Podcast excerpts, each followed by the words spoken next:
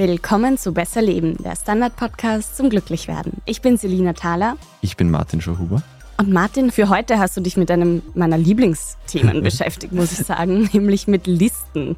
Genau. Wenn man länger mit dir zusammenarbeitet, kriegt man mit, dass du gerne Listen schreibst. Aber schreibst du nur To-Do-Listen oder machst du auch privat dann über alles Listen? Ja, also To-Do-Listen schreibe ich quasi täglich. Also da gibt es so eine Arbeitsliste für die To-Dos. Es gibt aber auch eine Liste für private Aufgaben sozusagen, die in der Woche anstehen. Meistens ist es so eine pro Tag. Es gibt aber auch eine Liste, wo ich eben für die ganze Woche die Aufgaben draufschreibe. Und ich versuche das dann auf die Tage aufzuteilen. Also da steht dann sowas auch drauf wie Stromrechnung checken, zur Apotheke gehen, eine Freundin anrufen, Physiotherapie verschieben, aber auch mal Kuchen backen oder Staubsaugen. Okay, also die Sachen, die ich dann nicht mache, schreibst du einfach auf Listen und machst sie dann oder? In der Regel schon, aber es bleibt auch sehr viel liegen, muss ich sagen. Okay. Ja. Es gibt auch so, manchmal schreibe ich mir auch Gedanken in Listenform auf, also so Tagebuchmäßig, aber ich habe auch so Listen, ich glaube, da reden wir eh später nochmal drüber, mit so möglichen Abendessen, hm. die ich kochen könnte, damit ich mir einfach nicht diese blöde Frage stellen muss, was esse ich heute. Und ja, ich finde, es hilft schon, gerade wenn man jetzt so auch für den Podcast oder so Gedanken sammelt, das in Listenform aufzuschreiben. Ich finde, da wird einem oft klarer, was einem so durch den Kopf geht. Aber gerade bei den To-Do-Listen muss ich sagen, meistens stressen mich die am Ende, weil ich dazu tendiere, eben sehr größenwahnsinnig viel zu viel draufzuschreiben und mich dann auch chronisch überfordere. Also wahrscheinlich bleibt auch deshalb dann sehr viel noch offen. Und deshalb ist auch so meine größte Frage, wie kann ich denn das besser machen? Es ist jetzt nicht wahnsinnig revolutionär, entweder weniger draufschreiben oder deinen Beruf, beziehungsweise in dem Fall dann sogar auch dein Privatleben so organisieren, dass du weniger Pflichten hast. Mhm. Außer du sagst, du hast die Liste einfach nur zum Sachen nicht vergessen und du musst es nicht erledigen, aber da muss psychisch schon sehr stark sein, dass es sich dann nicht trotzdem so anfühlt, ja. wie unerledigt ist. Voll. Wenn du viele so langfristige To-Dos hast, die du schwer alle an einem Tag erledigen kannst, dann kannst du schon auch der Psyche helfen, wenn du so eben diese lange Überblicksliste hast, komplett ohne Termin, auch nicht jetzt mal Woche oder so. Einfach, das ist dann einfach eine Liste, die dir hilft, Sachen nicht zu vergessen. Und dann eben ähnlich wie es du machst mit deiner Wochenliste, Tag für Tag ein paar Tasks, die heute wirklich realistisch sind, dass du die dann rüberziehst von dort. Mhm. Und wenn du das nicht machen willst, dann bleibt es immer ein Balanceakt zwischen dem Risiko, Sachen eben zu vergessen, weil das ist schon meistens einfach der Ursprung, warum wir Sachen auf eine Liste schreiben, und der anderen Seite, dass die To-Do-Liste eben ausufert. Und unabhängig von der Länge ist es sowieso aber sehr wichtig zu priorisieren, gerade dann, wenn es super lang wird. Mhm. Ja, das ist, glaube ich, eh so mein größtes Problem. Wie priorisiere ich richtig? Es gibt mehrere Techniken und wenn jetzt manche Leute instinktiv denken, ich mache das dann eh von allein richtig, äh, naja, da werden wir später dazu kommen. Das Hirn trickst einen da gerne ein bisschen aus. Deswegen schadet es eben wirklich nicht, das im Vorhinein klar zu priorisieren und das dann einfach abzuarbeiten. Der To-Do-Liste soll dir auch die Hirnleistung später quasi ersparen. Mhm. Du sollst dann wissen, was du machst und dann einfach nur mehr abarbeiten müssen. Und dazu gibt es eben mehrere Techniken zur Priorisierung in der Time-Blocking-Folge, die jetzt auch schon boah, eineinhalb, zwei Jahre her sein müsste. Ist mhm. schon länger her. So für Nummer 40, glaube ich, sowas war das. Da hatten wir die Variante, dass man die Aufgaben so in vier Quadranten unterteilt. Also einerseits unterteilt in wichtig und unwichtig und eilig und nicht eilig. Ich weiß noch, das unwichtige, nicht eilige war dann einfach quasi ein Streichkandidat. Ja. So wird es halt schnell übersichtlich. Aber da kann dann schon, gerade wenn viel draufsteht, in den einzelnen Kategorien schon die Differenzierung fehlen, aber zumindest hast du auf einen Blick, wo du anfangen musst. Ja. Das ist dann ganz klar. Es gibt auch, was ich ganz cool finde, die ABCDE-Technik. Da schreibst du neben die ein bis zwei allerwichtigsten To-Dos, schreibst du das A. Also es geht einfach es wird immer unwichtiger quasi. Mhm. Das Coole ist, das ist eine Technik, die sowohl auf Englisch als auch auf Deutsch funktioniert mit den Anfangsbuchstaben. Stimmt, ja. Also B ist dann einfach quasi so die B-Klasse, ist auch noch wichtig, aber schon eindeutig weniger als die A's. C sind so Sachen, die fein wären, aber jetzt überhaupt kein Drama sind, wenn du das nicht heute fertig bringst. D ist für Delegieren, also eben alles, was du delegieren kannst, gerade wenn du viel zu tun hast und die du auch delegieren solltest. Und E ist für Aufgaben, die du einfach eliminierst. Mhm. Ja, das mit dem Delegieren und mit dem Eliminieren finde ich zwei sehr wichtige Punkte, weil das eben, das vergisst man oft ähm, so in seinem eigenen Hamsterrad. Genau, finde, wenn du so ein Item auf der To-Do-Liste hast, das dich drei, vier, fünf Tage belastet, weil du es nicht wegkriegst, aber du machst es einfach nicht, weil es dir deine Zeit nicht wert ist. Ich sage jetzt mal ganz, ganz wild aus der Luft gegriffen und mit keinem Bezug zu meinem persönlichen Leben Fenster putzen zum Beispiel, dann ist natürlich gescheiter, wenn du das gleich eliminierst, wenn du weißt, okay, es wird sich diese Woche nicht ausgehen, dann musst du es dir nicht jeden Tag auf die To-Do-Liste mhm. schreiben, wenn es sich dann nur fertig macht. Oder vielleicht gibt es jemanden, der sehr gerne Fenster putzt. Genau, oder du delegierst. Ja. Genau. Ja. Oder sich auch mal den Grund anzuschauen, warum man sich dem überhaupt nicht widmen will. Also oft liegt es ja gar nicht so sehr am Fensterputzen, sondern weil man sich denkt, ach, das zahlt sich eh nicht aus, morgen regnet es wieder ja. oder was auch immer, ja. Aber jetzt abgesehen davon, dass ich Sachen nicht vergesse und einen Überblick habe, bringt es mir etwas, To-Do-Listen zu schreiben? Ja, das war auch für mich ein bisschen so die Ausgangsfrage für diese Folge. Ja, tatsächlich, weil wenn du eine Aufgabe, da muss man dazu sagen, wenn du eine Aufgabe mitsamt einem Plan, wie du diese Aufgabe erfüllst, wenn du die niederschreibst, dann räumst du im Hirn Kapazitäten frei. Das schützt dich davor, dass dann später die Gedanken wieder zu dieser Aufgabe zurückwandern, wenn du gerade was anderes machst. Und das funktioniert vor allem dann eben gut, wenn du einen konkreten Plan für die Erfüllung hast und idealerweise noch dazu den ersten nötigen Schritt dann weiß das Hirn quasi schon, okay, das passt, da weiß ich dann, wie das geht. Da muss ich jetzt nicht mehr dran denken, dann muss ich nachher nur mal auf den Zettel schauen und es geht los. Nebenbei mindert das später auch gleich die Barriere, wenn du dann anfängst. Ich glaube, wir kennen das vom Texteschreiben sehr, sehr gut. Du fangst dann an und fangst halt mal irgendwie an. Irgendwas fangst an, um mal dumm zu googeln oder was. Wenn du dann schon quasi weißt, okay, keine Ahnung, so konkret fange ich an, das ist vielleicht sogar schon mein Einstiegssatz, dann kannst du dir schon sehr, sehr, sehr viel Zeit sparen natürlich. Und das geht auch bei Sachen, die nicht Texte sind, genauso. Die Hürde wird irgendwie ein bisschen kleiner, ja. Genau. Und das ist ein relativ kleines Investment quasi, das du da davor machen musst mhm. für die Leistung dann. Die Schattenseite des Niederschreibens oder die potenzielle Schattenseite, die ist in der Theorie, dass dein Drive, es dann wirklich zu machen, sinkt, weil du quasi schon so einen kleinen Belohnungseffekt hattest. Mhm. Du hast dir mit dem Aufschreiben schon was getan. Ja. Laut dieser Studie, die das untersucht hat, hebelst du diese Gefahr dann aus, wenn du den konkreten Plan dazu schreibst. Da warnen die Autoren aber schon noch vor einer zweiten Gefahr, und zwar, dass man sich nicht zu blind für andere Lösungswege machen soll. Wenn du quasi gesagt hast, okay, du nimmst jetzt vor Autowaschen, und zwar konkret bei dieser Tankstelle, mhm. dann könntest du dich blind machen, wenn du zufällig bei einer anderen vorbeikommen würdest und eh gerade die zehn Minuten hättest, wo das gut reinpassen ja. würde. Aber ja, normalerweise ist schon sinnvoll zu wissen, wie ich starte. Ja, das, was ich schon auch so ein bisschen ein zweischneidiges Schwert finde, ist eben, dass sie ordnen und dir so ein bisschen einen Plan vorgeben, die To-Do-Listen. Andererseits setzen sie mich aber auch unter Druck, alle To-Dos zu erfüllen. Und irgendwie endet es dann darin, dass ich ein schlechtes Gewissen habe. Ja, wenn du nicht gut damit zurechtkommst, auch Sachen übrig zu lassen auf dieser Liste, dann sind wir eben wieder am Anfang bei der Länge. Es gibt sehr spannenden, aber ein bisschen sehr simplen Ansatz. Es gibt einen Autor, der empfiehlt, dass du nur diese eine ewige Liste hast, wo du einfach mhm. alles draufschreibst, was du irgendwann tun musst. Und dann immer nur eine Sache separat auf einen Zettel zu schreiben und ja, dann nur die zu machen, diese eine Sache zu machen, sie durchzustreichen und dann dir die nächste einzelne Sache rüberzuholen. Ja, das finde ich einen interessanten Zugang, muss ich sagen. Ich kenne auch jemanden, also konkret mein Freund, der so eine ewig lange Liste hat. Die ist, glaube ich, schon zehn Jahre alt, also zumindest so lange wir uns kennen, gibt es diese Liste auch. Und mich würde das wahnsinnig machen, weil ich es total unübersichtlich finde. Aber vielleicht ist es tatsächlich auch ein Weg, den ich mal ausprobieren könnte. Was ich mich auch gefragt habe, ist, sollte ich die Liste lieber in der Früh oder schon am vorigen Tag, also am Abend dann machen? Ganz so klar kann man das nicht beantworten, weil es keine vergleichende Studie gibt. Oder falls es sie gibt, hat sich sehr gut von mir versteckt, die da wirklich unter gleichen Bedingungen sonst das so vergleicht.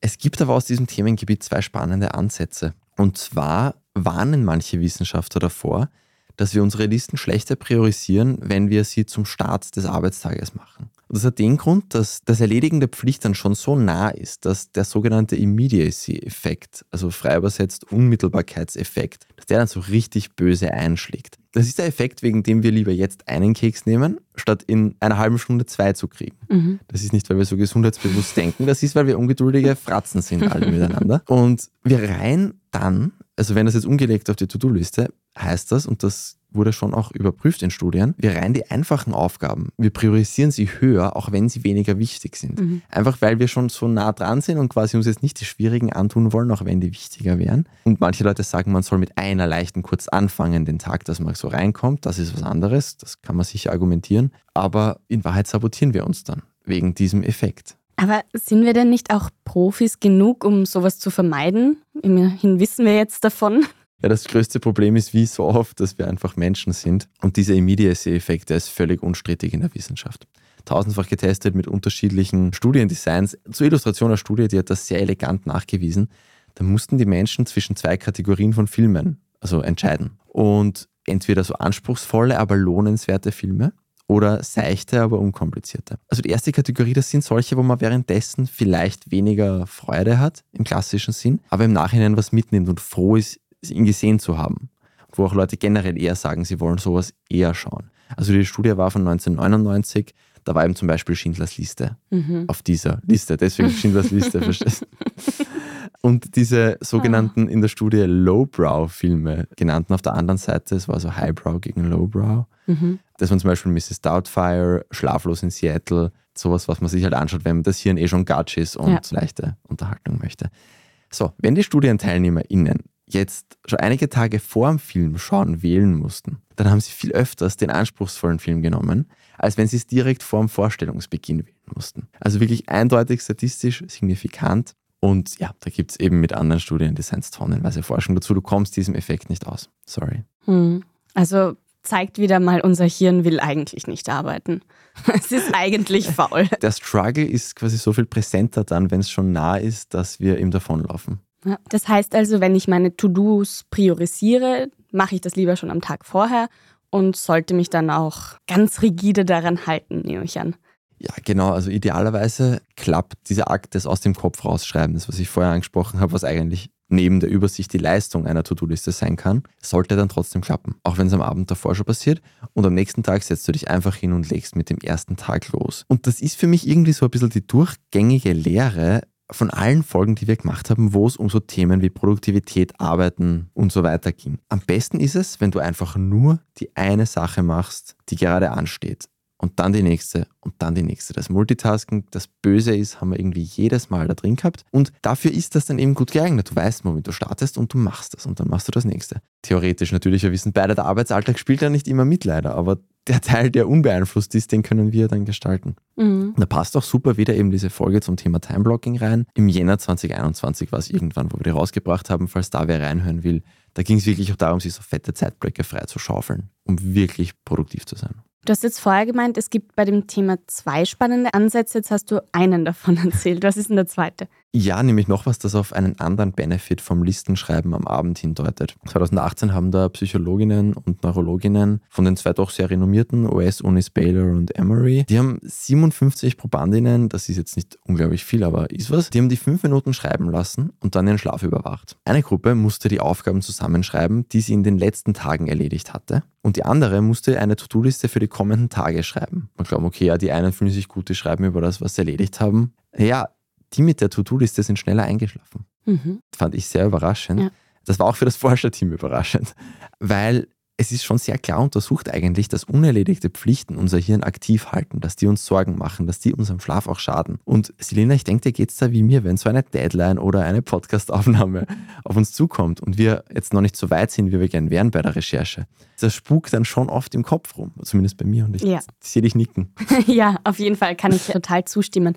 Aber auch abgesehen jetzt von der Arbeit schießen mir dann im Bett plötzlich irgendwelche Dinge durch den Kopf, die dann in dem Moment richtig dringend sind, obwohl sie es natürlich eigentlich nicht also sind. Also jetzt nicht der Herd läuft noch, sondern... Ach, ich habe vergessen, diese Person anzurufen ja. oder sowas, wo man wirklich weiß, das kann ich jetzt gerade in dem Moment auch nicht ändern. Ich muss drüber schlafen und das ist dann oft so etwas, was mich ein bisschen erleichtert, so diese Frage, kannst du es genau jetzt ändern für dein Gefühl? Mhm. Dann mach's, steh im Notfall nochmal auf damit du eben in Ruhe schlafen kannst. Also das kenne ich schon, dass das was hilft. Und insofern spricht das ja schon auch dafür, oder? Dass dieses Niederschreiben an sich ganz gut tut. Genau, wenn du eben die Person nicht mehr anrufen kannst, ist immer besser, das halt dann zumindest auf eine Listenwo zu schreiben, ja. als jetzt dann mit dem Wissen, ah, ich muss morgen dran denken, ah, ich vergesse dann wieder und so weiter einzuschlafen oder dann eben nicht einzuschlafen vor allem. Mhm. Und dass es eben dann offenbar gut getan hat, trotz des Auseinandersetzens mit den nicht abgearbeiteten To-Dos, das haben eben die ForscherInnen dann einfach mit dem Akt des Schreibens erklärt. Und wir wissen aus der Journaling-Folge, die ist jetzt bald ein Jahr her, da wissen wir, dass Schreiben echt eine mächtige Kulturtechnik ist. So haben wir es damals mhm. formuliert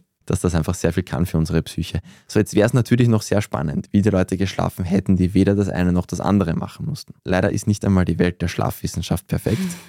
Und das Forscherteam hat auf diesen Einwand argumentiert, dass man in der Wissenschaft generell davon ausgeht, eben dass Schreiben vor dem Schlafengehen gut ist. Und auch zugestanden, dass das vielleicht einfach nur ein Placebo-Effekt jetzt ist und nur daran liegt, dass man nicht statt dem Schreiben was Schädliches macht. Ich meine, eh, wenn die nicht geschrieben hätten, hätten sie vielleicht in das böse Handy reingeschaut und sich ein bisschen blaues Licht und Instagram reingepfiffen und hätten dann deswegen vielleicht äh, schlechter einschlafen können. ja, das Forscherteam hat deswegen also gemeint, es ist spannender zu vergleichen, wie es mit einem anderen Schreibthema ausschaut, als jetzt mit jemandem, der nicht schreibt. Und noch was Letztes zu der Studie. Je detaillierter und spezifischer die Probanden da ihre To-Dos aufgeschrieben haben, desto schneller sind sie eingeschlafen. Ich persönlich habe das ehrlich gesagt unintuitiv gefunden, weil ich mir gedacht hätte, dass ich dann noch stärker in das Denken an diese bevorstehenden Pflichten reinkippe, wenn ich es jetzt so detailliert reinschreibe. Deshalb habe ich dir und Franziska auch das als Selbsttest aufgetragen, ganz generell, das eben jetzt einmal To-Do-Liste am Abend zu schreiben. Wenn ich mich recht erinnere, habe ich euch auch aufgetragen, eben möglichst auch einen einigermaßen detaillierten Plan, wie ihr dann welches To-Do bewältigen wollt. Und die Franziska ist ja heute nicht bei uns, wie euch schon aufgefallen ist wahrscheinlich, aber wir haben sie gebeten, ihre Eindrücke uns da kurz zu schildern.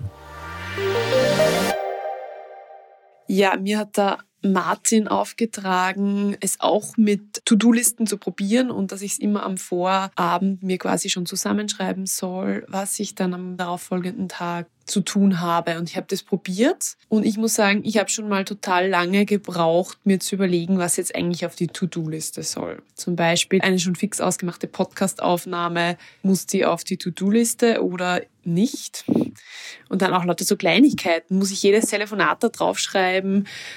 Oder geht es nur um das große Ganze und einen Artikel, den ich dann abhaken muss? Also für mich war es extrem verwirrend. Ich habe da irgendwie nicht so die Strategie, weil ich es nicht so oft mache. Und habe dann ehrlich gesagt am Tag selbst auch dieses befriedigende Gefühl des Abhakens, das mir versprochen wurde, auch nicht so gehabt, weil sich einfach dauernd irgendwelche Sachen reingeschoben haben, die unvorhersehbar waren. Und im Endeffekt habe ich dann ganz oft am Abend mir gedacht, ich habe jetzt wieder nicht alles geschafft, was ich mir eigentlich vorgenommen habe. Also ich bin noch immer nicht ganz überzeugt von den To-Do-Listen.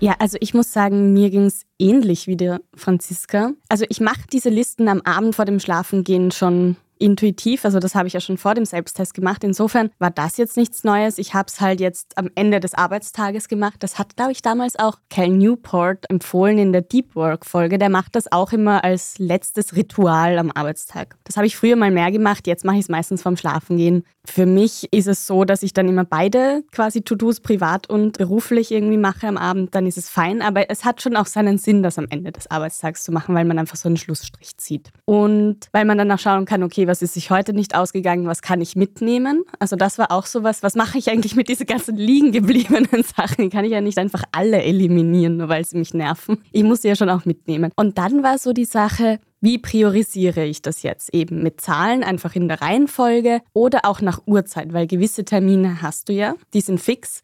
Und dann habe ich immer versucht, so rundherum zu bauen, um mhm. diese Termine ja, ist schwierig. Das war bei Time-Blocking genauso, dass du irgendwann auch so lernen musst, wie lange brauche ich eigentlich für was. Also das finde ich ist auch schon noch wichtig. Und das, was für mich schon sehr schwierig war, ist dieses, wie gehe ich damit um, wenn jetzt was Unvorhergesehenes reinkommt. Dann muss das irgendwie da dazwischen gequetscht werden. Ich kann mich nicht mehr so an den Ablauf halten und dann, ich finde, es ist eine Kunst, vielleicht auch, weil es mir so schwer fällt, wieder zu diesem Punkt zurückzukommen, weil eigentlich steht der ja genau auf dieser Liste drauf. Aber ich bin dann oft so verzettelt irgendwie auch in der Aufmerksamkeit, dass dann irgendwie durch ein so ein Ereignis von außen auf die ganze Liste umgekippt wird. Ja, ich glaube auch, dass da einfach diese Praxis des To-Do-Listen-Schreibens halt in der Realität manchmal zwangsläufig an ihre Grenzen stoßt. Mhm. Gerade bei uns gibt es dann wirklich Aufträge, die plötzlich reinkommen, die den ganzen Arbeitstag eigentlich fressen. Und ja, okay, ist so. Generell bei den kleineren Sachen glaube ich schon, du hast was Spannendes jetzt gesagt in einem Nebensatz, und zwar, dass man es eben lernen muss. Hm. Ich glaube, das ist generell bei solchen Sachen immer so, je mehr Routine du hast, je besser du Sachen einschätzen kannst, desto effektiver wird das Ganze wahrscheinlich. Und im Umkehrschluss ist halt am Anfang, zahlt man natürlich auch Lehrgeld. Das ist dann einfach nicht zu vermeiden. Mhm. Und, und ich glaube, dass man da vielleicht auch einfach Gnade mit sich selbst haben muss und nicht annehmen darf, dass die erste To-Do-Liste, die ich schreibe, dann am Ende perfekt durchstrichen ist. Also bei mir ist halt auch so, ich habe das bis jetzt recht unregelmäßig nur gemacht und ich merke auch, ja, bei mir ist dann teilweise auch das Umgekehrte, dass ich einfach zu wenig draufschreibe. Mhm. Weil ich eben nicht diesen Effekt haben will, dass ich dann urviel stehen habe am Ende. Und dass ich mir dann dachte, okay, wenn ich da ein bisschen mehr reingenommen hätte, hätte ich vielleicht den Tag schon ein bisschen anders strukturiert oder so. Den Arbeitstag. Ja, bei mir ist es, glaube ich, mehr eben diese Angst, irgendwas zu vergessen, die mich dazu treibt, diese Listen zu schreiben. Aber das so ganz detailliert aufzudröseln, finde ich schon sinnvoll, eben weil man dadurch schon quasi einen Plan hat. Weil einfach ein großes Task, also bei mir war es jetzt zum Beispiel die Podcastaufnahme heute, Dann habe ich davor noch als To-Do eben unsere Unterlagen durchzulesen, ein Stimmtraining zu machen und mir nochmal für den Selbsttest Gedanken zu machen, auch was jetzt so die letzten Tage, wie das gelaufen ist. Also das waren jetzt so drei Aufgaben vor der Aufnahme. Eine Aufgabe, nämlich ein Mail zu schreiben wegen einem Meeting, hat sich von alleine ergeben, weil die Person auf mich zugekommen ist und ich musste das dann gar nicht mehr machen trotzdem den kleinen Dopaminkick des Wegstreichens, genau. weil du es dir vorher aufgeschrieben Voll. hast. Es ist da zwar noch nicht durchgestrichen, kann ich gleich zwei Sachen abhaken nach der Aufnahme. Aber ja, du hast da ganz instinktiv da einfach auch schon relativ viel richtig gemacht, auch wenn du es halt nicht am Ende des Arbeitstages gemacht hast. Und da jetzt auch nicht jeder Mensch gleich funktioniert, würde ich schon noch dazu sagen, schaut, wie es sich wirklich für euch anfühlt. Wenn ihr jetzt merkt, dass das Schreiben am Ende des Arbeitstages, dass da erst jetzt im Kopf da erst recht, dass so richtig losrattern wieder anfängt, dann habt natürlich nichts gewonnen. Dann solltet ihr vielleicht auch nochmal unsere Folge zum Thema Abschalten hören. Das ist für mich auch total das Thema. Also ich kenne das auch aus meinem Leben und das ist nicht immer leicht. Aber für die allermeisten Menschen funktioniert es offenbar gut, eben das am Ende des Arbeitstages zu machen. Einfach auch zum Abgrenzen von der Freizeit. Mhm. Ich habe am Anfang schon mal Wochenpläne angesprochen. Also so, ich denke da immer so an einen, wie so einen Stundenplan, wo dann pro Wochentag so ein paar To-Dos draufstehen. Also vielleicht haben auch manche Menschen einen Putztag oder sowas alle zwei Wochen oder jede Woche, je nachdem. Ist ja vieles sehr individuell. Aber was diese Wochenpläne angeht, ist das sinnvoll oder nicht? Also wenn dein Alltag wirklich so planbar ist und nicht immer wieder spontan neue Sachen dazukommen, die dich dann auch aus dem Gleichgewicht bringen, ja, dann wüsste ich nicht, was dagegen spricht. Es wird halt in der Praxis bei wenigen Leuten nur so funktionieren. Hm. Ja, eben. Also viel hängt da wirklich mit den Vorlieben zusammen und auch eben zu wissen, wie spontan oder flexibel bin ich. Hilft es mir eigentlich, wenn ich lange im Voraus plane? Also gibt mir das ein gewisses Gefühl an Sicherheit oder an Ausgewogenheit zum Arbeitsalltag, wenn ich das Wochenende verplane. Für viele ist es ja gar nicht ungewöhnlich, am Montag schon zu wissen, was sie am Wochenende machen. Ich muss ehrlich sagen, ich mag zwar diese Wochenpläne, aber ich verplane ganz selten das Wochenende. Ich habe das früher gemacht und dann hatte ich einen irrsinnigen Freizeitstress die meiste Zeit, weil ich da auch chronisch zu viele Leute eingeplant habe. Und meistens habe ich jetzt einen Termin, wenn überhaupt, und den Rest mache ich spontan, eben weil ich diese Flexibilität brauche, weil ich am Montag noch nicht wissen kann, wie ist mein Energielevel am Freitag? Bin ich überhaupt fähig? Habe ich überhaupt Lust drauf, jetzt so viele Leute zu sehen? Also da diese Spontanität zu erhalten bei allen Plänen, finde ich super wichtig. Das war ja auch, was die Franziska auch einfach auf den Arbeitstag angesprochen hat, dass sie das auch stört, dass sie die To-Do-Liste da ein bisschen Flexibilität nimmt. Und eh gerade wenn man vielleicht auch unterschiedliche Aufgaben hat, die unterschiedliche Launen vielleicht auch erfordern oder so, ich glaube, gerade dann kann es auch ja, sinnvoll sein, sich da einfach flexibler zu halten. Aber ich glaube schon, dass gerade Leute, die dann teilweise nicht wissen, wo sie jetzt weitermachen sollen oder so, schon nicht schlecht damit bedient sind, prinzipiell, sich das alles zusammenzuschreiben. Es ist einfach auch ein bisschen so eine Erinnerung mit, was habe ich mir da eigentlich mal gedacht. Aber ich habe gemerkt, ich mache doch noch einige Fehler, obwohl ich seit Ewigkeiten Listen schreibe. Es war mir auch schon ein bisschen klar. Was sind denn jetzt so kleine Tipps und Hacks für eine gute To-Do-Liste? Also ich mache das jetzt in Listenform, weil es geht ja um Listen. Nummer eins, Papier nehmen, wenn es organisatorisch geht. Also es fühlt sich einfach anders an. Natürlich, wenn ich jeden Tag fünfmal einen Ortswechsel habe und dann nicht immer mein Notizbüchlein mitnehmen kann, okay, dann ist vielleicht das Handy auch eine Lösung. Aber sonst dürfte es ein bisschen effektiver einfach sein oder ein bisschen besser sein, das auf Papier zu machen. Ist auch subjektiv bei mir, ehrlich gesagt, so. Ich finde das schon cooler, das dann so durchzustreichen mhm. und nicht nur rauszulöschen oder so. Aus irgendeinem Notiz-Handy-App gewürigt. Das zweite ist, fand ich spannend, ist Verben verwenden. Mhm. Also jetzt nicht einfach so Geschichte für Freitagsausgabe fertig mhm. als Punkt, sondern Schlusszahl des Artikels XYZ schreiben. Sollten wir eher als Journalistinnen wissen, dass Verben viel eingänglicher sind in unser Hirn als irgendwas anderes. Ja. Mhm. Ich muss ja dazu sagen, ich habe ja auch sehr stupide, hackfreie Listen gemacht bis jetzt. Das habe ich auch erst bei der Recherche jetzt alles gefunden. Nummer drei, die Frist dazu schreiben, wenn es eine gibt dass das dann halt auch auf einen Blick hast, alles, wenn du mal was umjonglieren musst. Nummer vier, das Schönste natürlich, das Erledigte durchstreichen. Ich glaube, das macht eh jeder und jeder von allein, Voll. weil das ist ja das einzig Schöne an dem Ganzen. Nummer fünf, und da scheiden sich die Geister ein bisschen, weil manche sagen, was ganz Leichtes am Anfang machen. Die meisten sagen, immer mit dem Wichtigsten anfangen dass das einfach erledigt ist, weil du es eben sonst, auch wenn du es aufgeschrieben hast, vielleicht trotzdem so ein bisschen Damoklesschwertmäßig über dir hängen hast. Mhm. Und dann kommt das Prokrastinieren. Genau, und es ist ja prinzipiell auch einfach gut, Wichtiges zu erledigen. Voll. Nummer sechs ist so, dass man sich ruhig die Listen mit dem Erledigten auch so als Motivator aufheben kann. Vielleicht jetzt nicht 360 Zettel in der Wohnung rumliegen haben, aber schon so, dass man dann auch mal draufschauen kann, boah, cool, was ich gestern geschafft habe oder die Woche schon. Ja. Fand ich nicht unspannend. Ich habe das im Kalender, aber bei mir ist dann das Damoklesschwert, ach, dieses To-Do schleppst du seit drei Wochen mit dir rum. Das ist ein Fall für das E oder das D oder das Auf A. jeden das ist einmal Fall. Und Nummer sieben, sorry, am Ende musst schon noch du die Arbeit machen. Die Liste wird es dir nicht abnehmen, die Liste kannst du dir leichter machen. Es geht da vor allem um den Fokus. Und bei dem, da kann die Liste eben helfen. Ja, eben, wir haben es jetzt eh schon ähm, mehrmals betont, wenn man es aufschreibt, wirkt es einfach anders. Jetzt ist es vielleicht eine Berufskrankheit irgendwie, dass ich da alles aufschreibe und Listen für und Notizbücher vollschreibe, aber ich kenne auch sehr viele Leute, die eben keine solche Liste haben, die keinen Kalender führen und trotzdem ihre To-Dos gebacken bekommen. Deshalb fragt man sich schon ein bisschen, sollte man sich die Dinge jetzt wirklich aufschreiben? Ja, du, wenn es sich für dich gut anfühlt, schon. Also eben schreiben ist gut. Und wer nichts vergisst, auch ohne Aufschreiben, den beneide ich prinzipiell mal. Und ja, es braucht dann wahrscheinlich nicht jeder, aber gerade wenn man jetzt anfängt, ein bisschen darauf zu achten, was man dann teilweise kurz wieder im Kopf hat, auch wenn man es jetzt nicht sofort machen kann, dann merkt man, was da für Hirnkapazität reingeht, die man loswerden könnte, wenn man es einfach auf ein schwindliches Post-it vorschreibt und das in Reichweite behält und vielleicht nicht versteckt vor sich selbst. Es gibt trotzdem diese leidigen Aufgaben, die einen einfach über Wochen verfolgen, weil man sie einfach aufschiebt. Also das liegt ja an einem selber. Ich weiß ja auch, dass ich diese nervige Pflicht irgendwann machen muss, aber das ist halt die Frage, wann. Ja, das erinnert mich an die Folge zum Prokrastinieren. Das solltest du vor allem mal herausfinden, warum du diesen Task immer wieder aufschiebst. Du hast ihn ja auf der Liste und machst ihn ja nie. Und in dieser Folge zum Prokrastinieren, da ging es um die verschiedenen Gründe, warum man statt an etwas zu arbeiten, das man machen muss, immer was anderes macht. Zum Beispiel, dass man sich von der Aufgabe überfordert oder auch gelangweilt fühlt. Ging ja in beide Richtungen. Und wenn du jetzt mal ehrlich in dich hineinhörst und schaust, was dich jetzt bei diesem Artikel, den du jetzt schon so lange nicht schreibst, zum Beispiel, was dich da blockiert, dann kannst du vielleicht was dran ändern. Also zum Beispiel, wenn es jetzt so eine riesen Recherche ist, dass sie dich überfordert, dann kannst du sie vielleicht zum Beispiel einfach unterteilen in Stücke, die dich nicht mehr so überfordern, wo du es dann schaffst zu starten mit dem Ganzen. Eh ist das was wahnsinnig Simples, aber es ist halt oft einfach die Lösung. Und sorry, wenn es dich langweilt, dann ist vielleicht, um jetzt in unserem Beruf zu bleiben, ist vielleicht einfach keine Geschichte. Was, was schon in der Recherche langweilig ist, muss man dann vielleicht nicht in die Zeitung schreiben. Dann interessiert es die LeserInnen auch nicht. Ja? Genau. Aber ja, vielleicht ist der Punkt auch einfach per se schon viel zu groß eben konzipiert. Wenn du jetzt Buchschreiben draufschreibst, dann ist das einschüchternd, bringt gar nichts. Schreib halt erste Seite drauf. Oder nein, erste Seite schreiben. Werben, werben.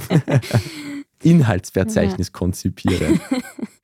Jetzt haben wir eben viel über so To-Do-Listen gesprochen. Ich habe ja eingangs auch erzählt, dass ich andere Listen habe, eben so Restaurants, wo ich mal hin will oder ein Abendessen, das man kochen kann, aber auch so Freizeitaktivitäten oder das ist vielleicht auch ein bisschen ein Damoklesschwert, Bücher, die ich lesen will. Machen solche Listen Sinn?